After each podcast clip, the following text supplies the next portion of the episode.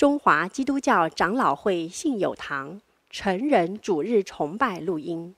本录音仅提供个人收听使用，机构、教会等团体若需转播、翻译、转译成文字、转录、贩售等使用，请检具使用单位介绍、使用方式说明，联络本堂取得使用许可。本堂联络电话：零二二三六三一零三五，谢谢。今天在我们中间献诗的是青少少年团契跟明恩乐团，歌名是《为爱而生》。我们把时间交给青少少年团契跟明恩乐团。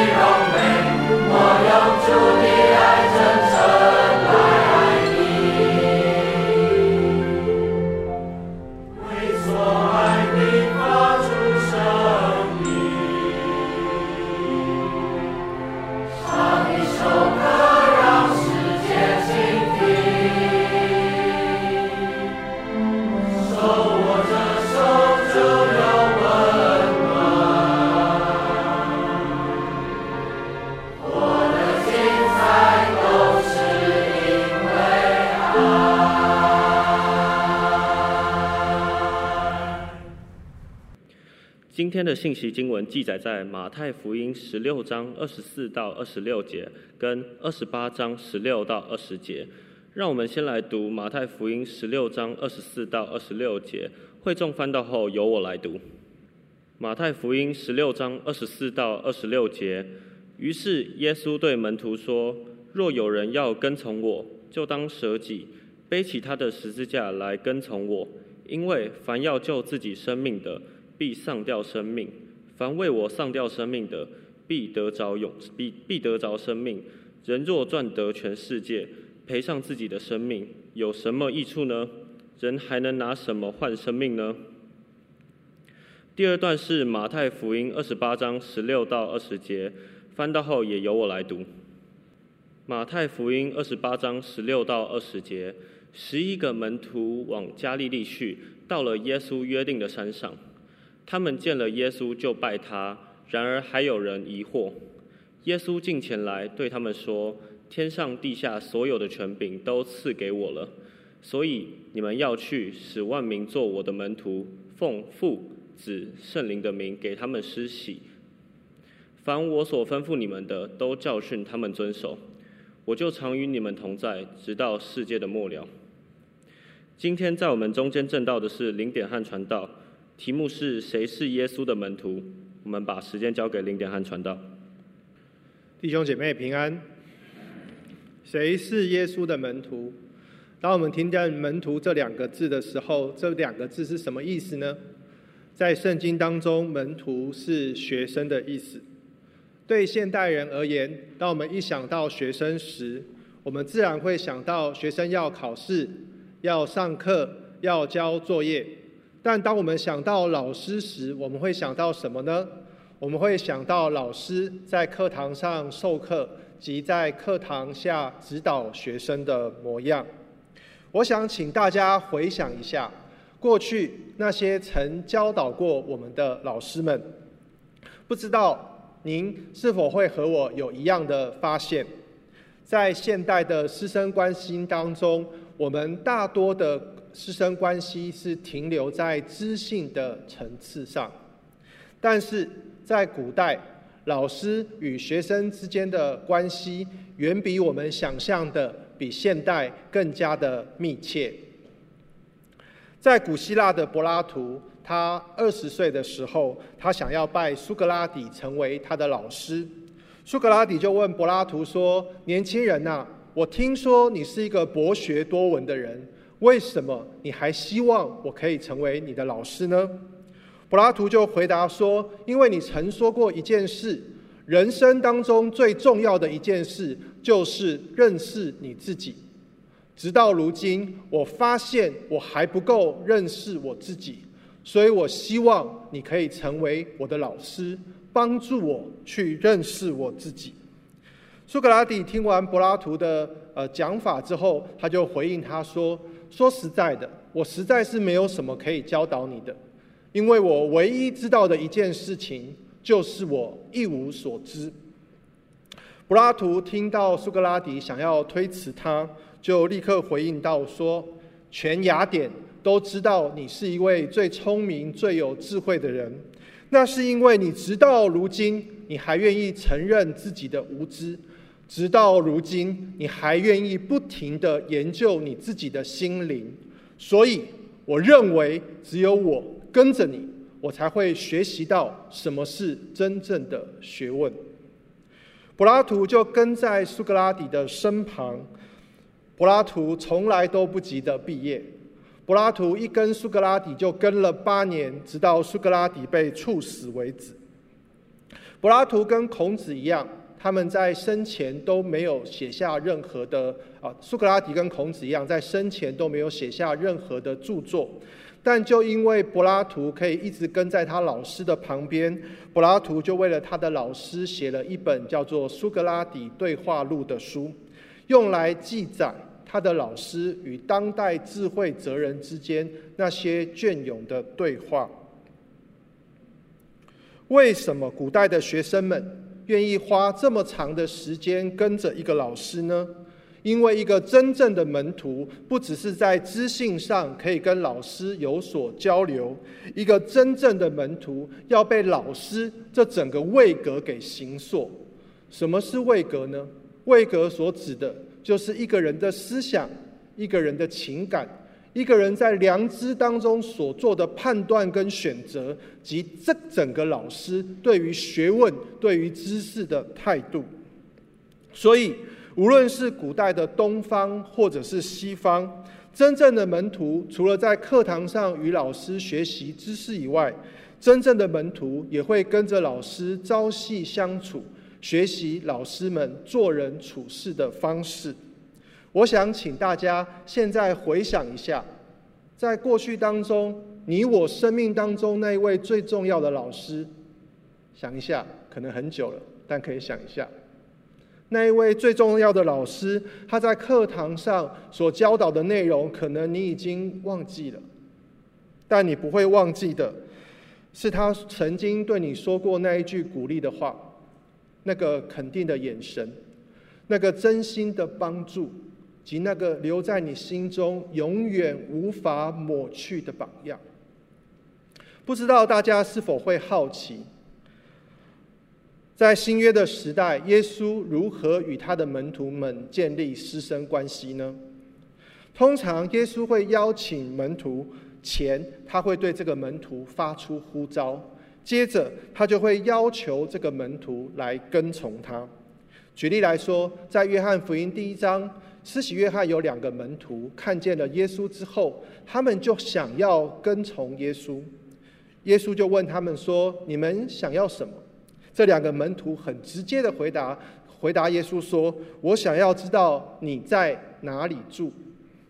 如果你我是老师，有一天你我的学生说想要知道我在哪里住，我们是不是会用隐私权为由拒绝这个学生的请求呢？”但在约翰福音里，耶稣并没有拒绝他们的请求。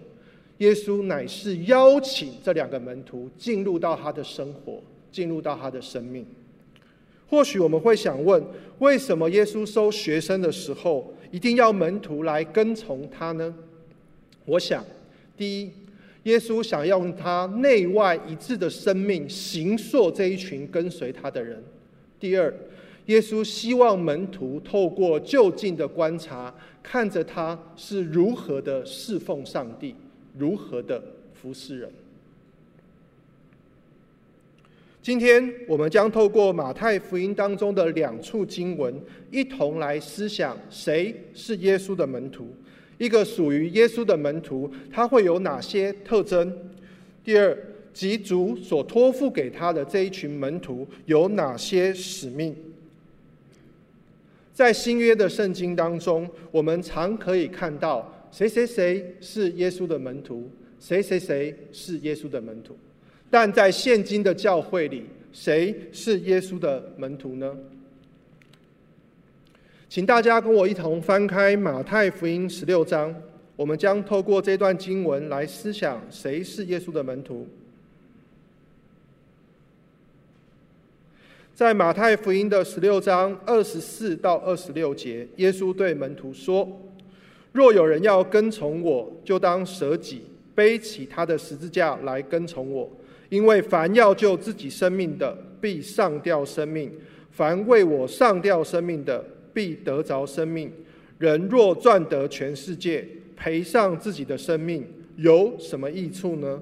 人还能拿什么换生命呢？耶稣用这一段短短的经文，用来形容一个属他的门徒该如何跟从他。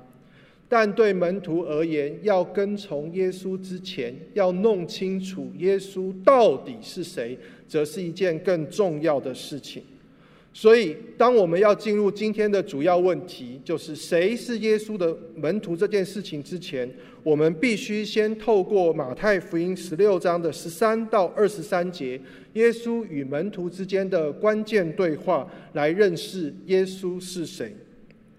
当耶稣问门徒说：“你们说我是谁？”时，彼得在马太福音的十六章十五节就回答耶稣说：“你是基督，是永生上帝的儿子。”当耶稣听到彼得如此回应之后，耶稣立刻指出：“彼得啊，你可以对我的身份、对我的职分有如此准确的认识，乃是我在天上的父所指示你的。”当彼得认出耶稣是谁之后，耶稣就立刻嘱咐彼得说：“将来在地上的教会要将呃教会建立在这磐石上，而这磐石所指的意思，就是指的耶稣对耶稣基督正确的认识。什么是对耶稣基督的正确认识呢？第一，耶稣就是。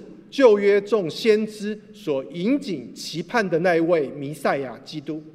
第二，这一位站立在门徒眼前的耶稣，他虽取了人的形象，但他却是永生上帝的儿子。若我们继续读马太福音的十六章二十节时，不知道你的心是否会产生一个疑问：为什么耶稣要禁止？这一群认出他是谁的人，向他人开始宣扬耶稣是基督呢？若想要找到这问题的答案，我们就继续念十六章的二十一到二十四节。当耶稣向门徒们说明，他必须上耶路撒冷去，受祭司、文士、法利赛人许多的苦，并且被杀，第三天复活的事情之后。刚刚才认出耶稣是谁的彼得，这时立刻体贴人的意思，他拉住了耶稣，他责备耶稣，他不愿意耶稣走上父神为他爱子所预定这一条十字架的道路。让我们来回答刚刚的问题：为什么耶稣不允许？十六章二十节，嘱咐那一群刚认出他是谁的门徒，向人宣扬耶稣是基督呢？因为此时此刻的门徒，虽然他们还不明白，原来父神为基督所预备的荣耀，是隐藏在他为他的百姓受苦、受死、复活之后的。基督希望所有跟随他的门徒，不止认出他是谁。更必须认识一件重要而且严肃的事情，就是基督必须受害。当跟随他的门徒能对耶稣基督有如此整全的认识时，这一群人才是预备好的人，才是预备好要向世人宣扬耶稣是基督的人。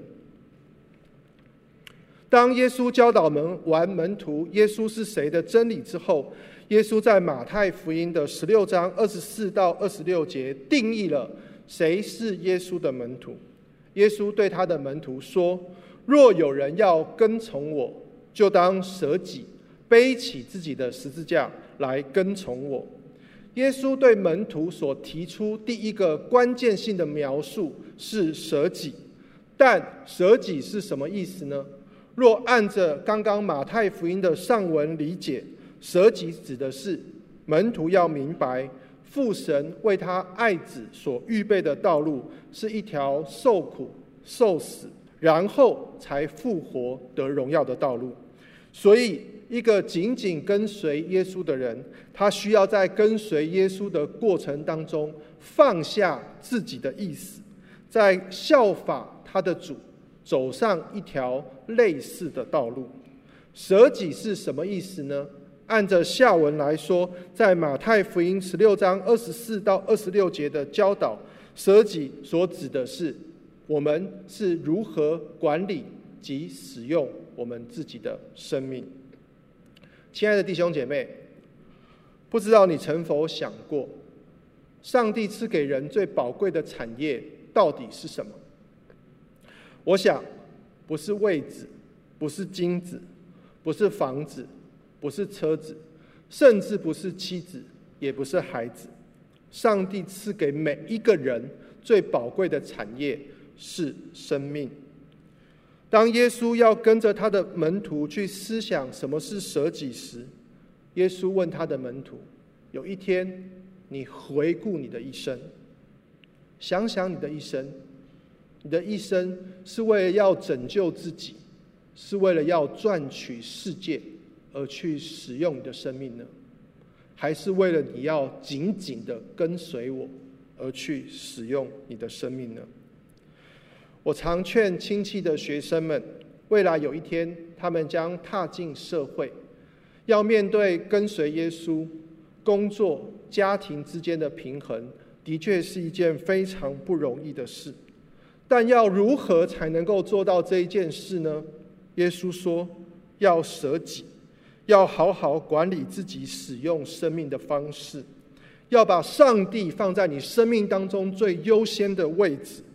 我们才能学习做主的门徒。所以，谁是耶稣的门徒呢？是那些愿意紧紧跟随耶稣基督，是那些愿意舍己的门徒。而这群门徒可能会因为主的缘故，被世人轻看，被世人藐视，甚至被世人弃绝。但是，主却称这一群为义受逼迫的人，门徒们为有福的。主安慰这一群紧紧跟随他的门徒说：“天国是他们的。”主安慰这一群紧紧跟随他的门徒说：“天国是他们的。”因信称义的真理是十六世纪马丁路德从罗马书当中所发现。二十世纪德国神学家潘霍华在德国的第信二代、信三代，甚至信四代、信五代的基督徒当中发现，他们开始曲解因信称义的真理。他们认为他们可以恣意挥霍上帝的恩典，所以。潘霍华在他追随基督的那一本书当中提到两个非常重要的概念，第一个是廉价的恩典，第二个是重价的恩典。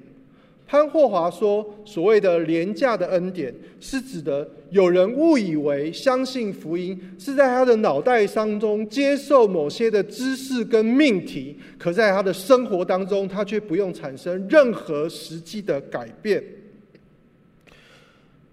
相信廉价恩典的人，他们虽然心里渴望得救，但他们却不愿意做主的门徒。他们容易自满，他们的生活会变得无力，他们会失去盼望。潘霍华在书中提到，但那些愿意相信重价恩典的门徒，他们的心中。不只愿意领受这宝贵称义的恩典，他们更看出这恩典是何等的宝贵，所以他们愿意为这一位救他们的主舍己，背起自己的十字架，紧紧的跟从他。亲爱的弟兄姐妹，不知道你听到我们的主说，当背起自己的十字架来跟从我，是不是会觉得有点沉重？不知道大家去海边的时候，曾否注意到，当一群燕子在天空飞行的时候，为什么它们会在天上呈现一个 V 字形的飞行呢？鸟类学家的研究帮助我们，他说，当燕子呈现 V 字飞行的时候，那个在最顶点的那一只领头雁将会承担整个雁群最大的风阻。虽然后面的燕子可以因为前面燕子的协助，他们可以减少百分之二十五到四十五翅膀的拍动次数。但每一只燕子都因着要与这个雁群抵达相同的目的地，他们都必须承担属于各自的风阻。这就是耶稣所说的：背起自己的十字架。亲爱的弟兄姐妹，当我们有一天我们立志紧紧跟随耶稣时，我们就开始学习过一种体贴圣灵、不体贴肉体的生活。当我们明白圣灵的旨意是要我们活出圣洁的生命时，那个在我们内里头、那个隐藏在我们里面那个体贴肉体的私欲，就会像风阻一样。拦阻着我们要飞向父神的旨意。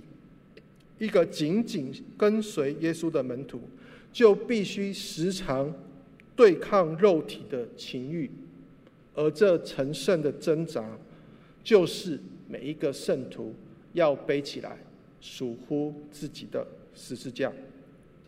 跟随基督的门徒要记得，我们在走的时候。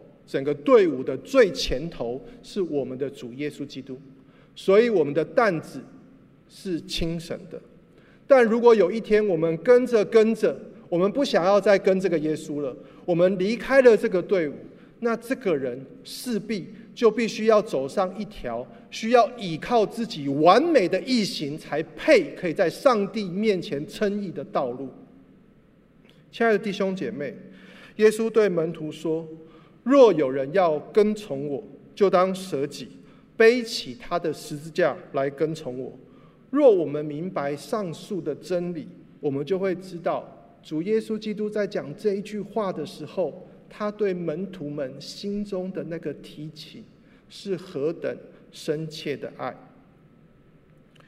耶稣在第二段马太福音二十八章十六到二十节提到。一个属主的门徒是能够在行动上回应耶稣所托付给他们的使命，并使他人成为主的门徒。马太福音的二十八章描述，当耶稣按着父神的旨意走完了那一条十字架的道路，就是上耶路撒冷去受长老、祭司长、文士许多的苦，并且被杀，第三天复活之后。耶稣召聚了十一个紧紧跟随他的门徒到山上见他。当门徒到齐时，耶稣开始吩咐门徒说：“天上地下所有的权柄都赐给我了，所以你们要去，使万民做我的门徒，奉父子圣灵的名为他们施洗。凡我所吩咐你们的，都教训他们遵守。我就常与你们同在。”直到世界的末了。马太福音二十八章十八节提到，那一位死里复活的基督，向全世界宣告一件事情，就是天上的父将天上地下一切的权柄都赐给了他。而耶稣在服事的初期，马太福音的前段就逐渐显露出他所拥有的权柄，比如说，耶稣有教导的权柄。医治的权柄，赦罪的权柄，制服污鬼的权柄。耶稣所呼召的门徒，像是一个一个学徒一样，他们待在耶稣的旁边，紧紧地跟着他。他们边学边看，边学边看。他们看那一位耶稣是如何的宣扬福音，是如何倚靠圣灵的大能赶出污鬼，施行医治。是怎么样从他的心中产生出一份神圣的悲悯？是怎么样愿意照顾那些困苦流离的人，成为他们的牧人？直到如今，门徒们的老师耶稣即将要升天了，所以耶稣就准备打发这一群紧紧跟随他的人去做跟他一样的事，就是使万民做主的门徒。在耶稣所颁布给门徒的大使命当中，在整个句子里面只有一个主要动词，那就是使万民做主的门徒。而门徒们应当如何行才能够完成主的托付呢？耶稣教导门徒说：“若要使人做主的门徒，就必须透过去，使他人为他们施洗，教训他们遵守这一系列行动的配合，才能够使人做主的门徒。换句话说，谁是主耶稣基督的门徒呢？是那些愿意领受主所托付给他们大使命，并使他人成为主门徒的人。”自从二零一九年疫情爆发以来，我常与学生们在思想我们要怎么为主去。到了二零二一年开始，许多线上会议的软体普及，我们开始想要使用这些工具去邀请学生们的朋友上线，并透过圣经的宏大叙事向他们说明为什么耶稣基督是上帝所为我们预备的福音及拯救。在疫情期间，我们跟大家一样都不太方便可以出去，但感谢主的是，神让我们使用这些工具，去到了台北、台中、高雄、花莲，甚至远到新加坡，跟这些大学生的朋友们分享到底什么是福音。如果去的行动是指传福音，使人得生命的话，那给他们施洗，就更像是一个在腹中怀胎的过程。当一个妈妈想要生下一个婴孩时，这个妈妈势必会经过孕吐、身材变形、腰痛、惨痛等过程。而当我们想要帮助一个刚出信的人可以受洗归入基督的身体时，事实上这也是一个漫长的陪伴过程。你想要陪一个人，那一个人不一定想要被你陪。当你想要陪伴的人的时候，你可能会被已读不回，可能会被拒绝，可能会被贴标签，可能会被放鸽子，可能会被别人质疑你的信仰。但保罗曾对加拉太的弟兄姐妹说：“我为你们受生产之苦，只等到基督成形在你们的心里。”亲爱的弟兄姐妹，我们现今所处的世代是一个万物都可以联网的世代，但却是一个最难建立真实亲密的世代。家人坐在一起，坐在一起，但每一个人都在使用自己的手机，离开这个桌子。主的门徒当如何行？才能够帮助那些拥有新生命的圣徒，能够在主里成长呢？以至于他们有一天可以受洗归入基督呢？我想亲戚的辅导们正开始使用陪读的方式来帮助这一群学生，可以渐渐的靠近耶稣，渐渐的与耶稣建立起那亲密的关系。如果给他们施洗，是使属灵的婴孩得以加入基督的身体。那加入基督身体的属灵婴孩要如何才能够成长成为门徒呢？主说：“教训他们遵守。”主所说的教训，应该指的是将主的话语如同灵奶喂养这些门徒们。但是，一直听上帝话语的门徒，要如何才能够成为一个真正的门徒呢？主说。去遵行，亲爱的弟兄姐妹，主真的是爱我们，而且了解我们，因为主知道，当我们真的去遵行主话语的时候，我们才会发现，原来主话语的难度，从来不是在知识与悟性上，主话语的难度，乃是来自于你的生命与你的灵性上。举例来说。耶稣说：“门徒们之间要彼此相爱。”当我们明白彼此相爱这个命令的时候，对我们的悟性而言一点都不困难。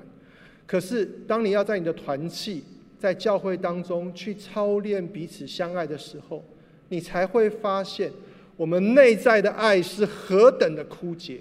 我们没有一刻不连于基督，我们可以做到这个命令。亲爱的弟兄姐妹。谁是耶稣的门徒呢？是那些好好管理生命、紧紧跟从耶稣，因为他们愿意效法主，所以他们愿意背起自己的十字架，走上一条与主相似的路。谁是耶稣的门徒呢？是那些愿意去、愿意陪伴、愿意领受并愿意遵守主话语，并使他人成为主门徒的人。亲爱的弟兄姐妹，最后我想请大家留意一件事情：要成为主的门徒，从来不是依靠我们脆弱的意志跟我们软弱的能力，要常常记得主的应许。当我们愿意紧紧的跟随他，当我们渴望用我们的爱来回应他的使命时，要记得主的应许。主说，他必与我们同在，直到世界的末了。我们一同祷告。施恩的主，你的众门徒如今聚集在你的面前。就像那十一个门徒当时在山上聚集在你的面前一样，主，我们渴望成为一个紧紧跟随你的人，我们渴望成为那个领受使命的人，我们渴望成为那个好好管理我们自己的生命，并不停对抗我们肉体情欲的人。主，求你的恩光光照我们，使我们愿意走上与你一同一条相似的路。